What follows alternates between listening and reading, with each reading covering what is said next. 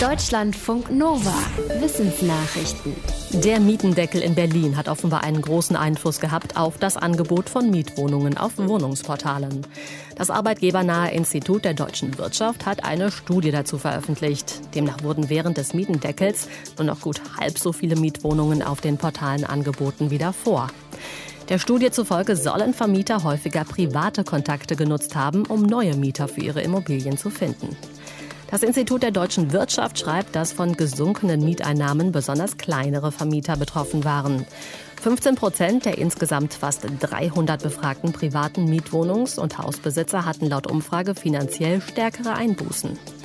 Größere Unternehmen, die der Mietendeckel eigentlich erreichen sollte, konnten die vorübergehenden niedrigeren Einnahmen dagegen gut überbrücken.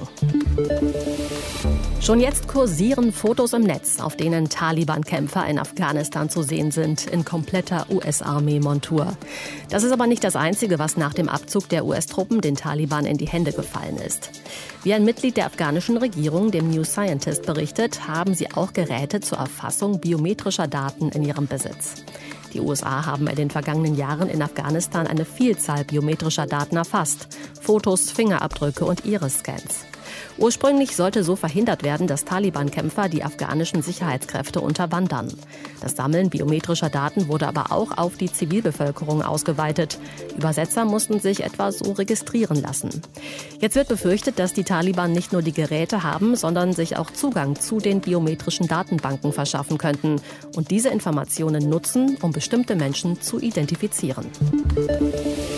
Seit Jahrzehnten wird der europäische Flusskrebs von der sogenannten Krebspest dahin gerafft.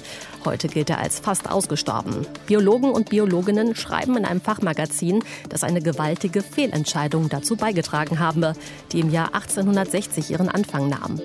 Damals wurde erstmals ein Massensterben des Edelkrebses festgestellt. Wie die Forschenden in ihrer Studie rekonstruieren, wurde das Massensterben nicht nur zum ökologischen Problem, sondern auch zum wirtschaftlichen. Denn die Schalentiere standen als teure Delikatessen auf den Speisekarten. In manchen Ländern wie Finnland, Österreich und Spanien ist deshalb als Alternative der nordamerikanische Signalkrebs angesiedelt worden. Dem konnte zwar die Krebspest nichts anhaben, er verdrängte aber auch den eh schon angeschlagenen Edelkrebs und hat mittlerweile die Oberhand. Die Wälder sind trocken und brennen wie Zunder. Dem Europäischen Zentrum für mittelfristige Wettervorhersage zufolge wurde in diesem Jahr durch Waldbrände so viel CO2 weltweit ausgestoßen wie seit langem nicht. Das berichtet der New Scientist. Demnach wurden durch die Brände schon bis Mitte August 4,3 Gigatonnen CO2 in die Atmosphäre freigesetzt. Das entspricht dem gesamten durchschnittlichen CO2-Jahresausstoß Europas. So hoch war der Wert zu diesem Zeitpunkt in den vergangenen 20 Jahren nicht. Schuld sind nicht nur Brände in Australien, den USA, Kanada und am Mittelmeer. Einen großen Anteil haben vor allem die riesigen Waldbrände im Osten Russlands in der Region Sachar.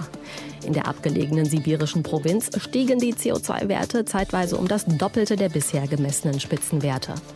Ob es in diesem Jahr insgesamt einen CO2-Rekordwert durch Waldbrände geben wird, ist abhängig vom Rest des Jahres, etwa wie die Waldbrandsaison im Amazonasgebiet verläuft.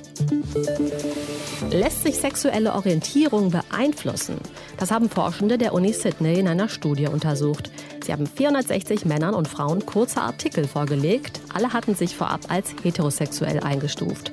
In den Artikeln stand zum Beispiel, dass Sexualität nicht nur aus homo-, hetero- und bisexuellen Orientierungen besteht, sondern viele weitere Abstufungen kennt. Von der Gruppe, die diesen Text bekam, stufen sich danach 28 Prozent nicht mehr ganz so eindeutig als heterosexuell ein. 19 Prozent sagten, sie würden jetzt mehr dazu bereit sein, gleichgeschlechtlichen Sex zu haben. Der Hauptautor der Studie betont, er habe mit den kurzen Texten sicherlich nicht die sexuelle Orientierung der Testteilnehmenden geändert. Möglicherweise habe die Studie aber Einfluss darauf gehabt, wie die Menschen ihre zugrunde liegenden sexuellen Gefühle interpretierten. In Deutschland landet offenbar nicht mal mehr die Hälfte aller verkauften Batterien nach Gebrauch in Sammelcontainern. Nach Zahlen der deutschen Umwelthilfe lag die Sammelquote letztes Jahr nur noch bei rund 45 Prozent.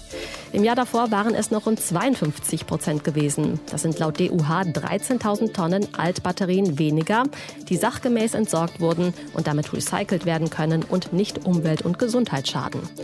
Die DUH schlägt ein neues Batteriegesetz vor, das eine gesetzliche Sammelquote von 85 Prozent vorschreibt, statt den bisherigen 50. Sammelsysteme sollten einen finanziellen Anreiz bekommen. Und für Lithium-Ionen-Batterien wie in Smartphones und E-Bikes fordert die Umwelthilfe ein Pfandsystem. Deutschlandfunk Nova